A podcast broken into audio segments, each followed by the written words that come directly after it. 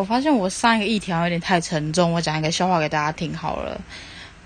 有一天呢，我弟去 Seven 买东西，但他发现他忘记带钱了，然后他就想说打电话给他女朋友，叫他女朋友就是送钱过来，拿去拿来给他付钱，然后他就看到呃弟弟就在旁，就看到旁边一个阿伯在烧金子。